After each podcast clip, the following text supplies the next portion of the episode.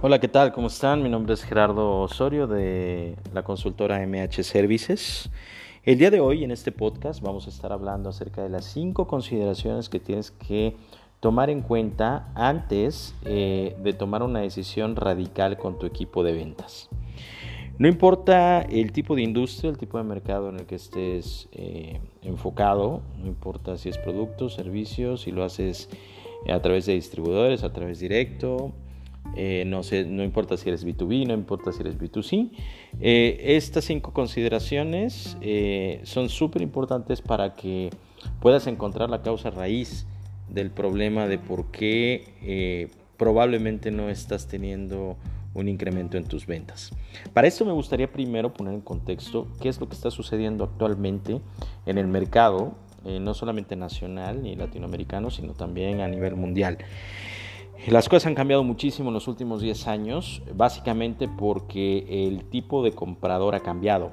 Eh, el comprador actualmente, el consumidor, tiene en la mano, en la palma de su mano, indirectamente hablo de, los smartphones y de los celulares, eh, toda la información posible para poder decidir de una forma muy rápida eh, qué producto o servicio es el que requiere en ese momento. Eso nos pone a todas las empresas en, un, pues en una exigencia altísima.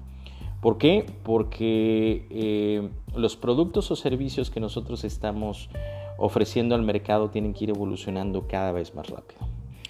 Eh, y esto que tiene que ver directamente con nuestros equipos de venta, pues básicamente tiene que ver con todo, ¿no? Con cómo existe un montón de frustración en los directores de ventas, en los propios vendedores, porque eh, no encuentran la manera de poder posicionar eh, su producto, de poder convencer a, los clientes, porque básicamente existe pues todavía el arraigo hacia una estrategia de push. ¿Qué es una estrategia de push? Es una estrategia pues, de venta en frío. Estas estrategias que se utilizaban hace 10, 15, 20 años ya no funcionan actualmente.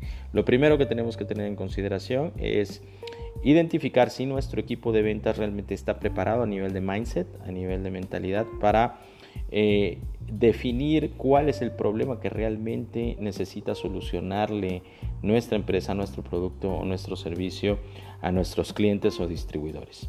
Si tenemos un equipo de ventas que no está acostumbrado actualmente a poder indagar en las problemáticas profundas de nuestro mercado, lo que va a suceder es que vamos a tener el, vendedor tradicional que va a intentar, intentar convencer a los clientes de que la propuesta que ellos llevan es la mejor, en lugar de entender exactamente cuál es la problemática.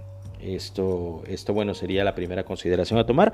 La segunda consideración es la manera en la cual nosotros estamos saliendo a mercado. Es decir, seguimos utilizando estrategias de marketing tradicional o eh, realmente estamos haciendo campañas de marketing digital para poder entender y medir eh, qué es lo que está sucediendo con eh, el mercado actualmente. Esto lo digo porque mm, no solamente es el hecho de pasarnos a la era digital, sino que las campañas de marketing tradicionales, ya sea a través de medios publicitarios como periódicos, este, o televisión o radio, no tienen el alcance de medición y esto nos pone a nosotros ante un problema de mejora continua. Entonces la recomendación aquí es eh, identificar si realmente nuestras eh, áreas de marketing están utilizando el tema digital para poder medir de forma adecuada eh, hacia dónde estamos llegando, hacia, los sectores específicos. Esto también en qué nos ayuda, nos ayuda mucho porque si tenemos una buena campaña de marketing vendrán clientes a nosotros en lugar de poner en una condición de push a nuestros vendedores. ¿Cuál es la tercera consideración? ¿Realmente nuestra propuesta única de valor eh, es clara ante el mercado? Si nuestra propuesta única de valor no está teniendo el sentido eh, claro para nuestros consumidores, eh, no importa en dónde los clientes vayan a indagar o, incluso no importa en dónde nuestros vendedores vayan a poder definir con ellos eh, la ventaja competitiva, en realidad lo que va a suceder es que eh, nuestros clientes pues, van a tomar las decisiones por precio.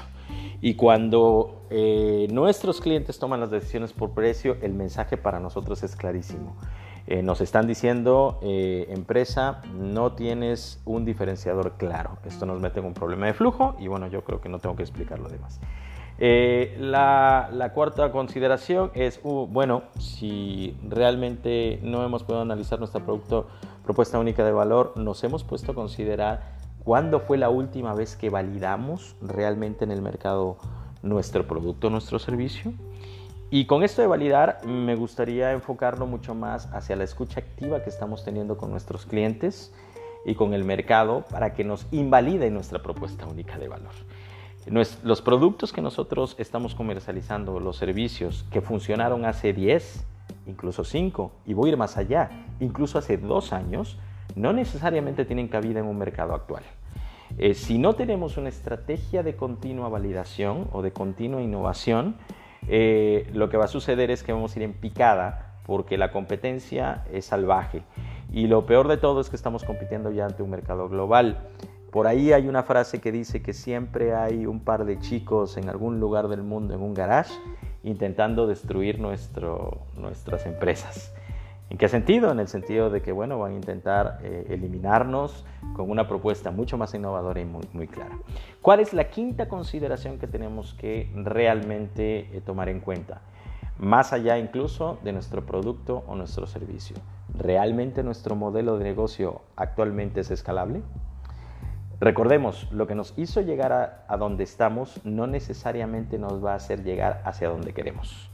Y esta consideración es eh, probablemente la más importante que necesitamos tener a nivel estratégico, porque realmente requerimos método para poder modelar, para poder identificar si la escalabilidad de nuestros productos o nuestros servicios y de nuestro modelo de negocio tiene un sentido no solamente para nuestros eh, consumidores o, clientes, sino incluso para todos nuestros stakeholders.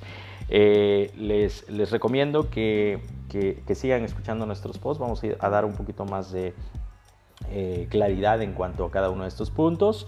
Los invitamos también a que nos visiten en nuestra página www.mhservices.mx. Ahí podemos compartirles también a través de nuestro blog eh, algunos artículos que los pueden ir ayudando o se pueden comunicar directamente con nosotros para cualquier consulta.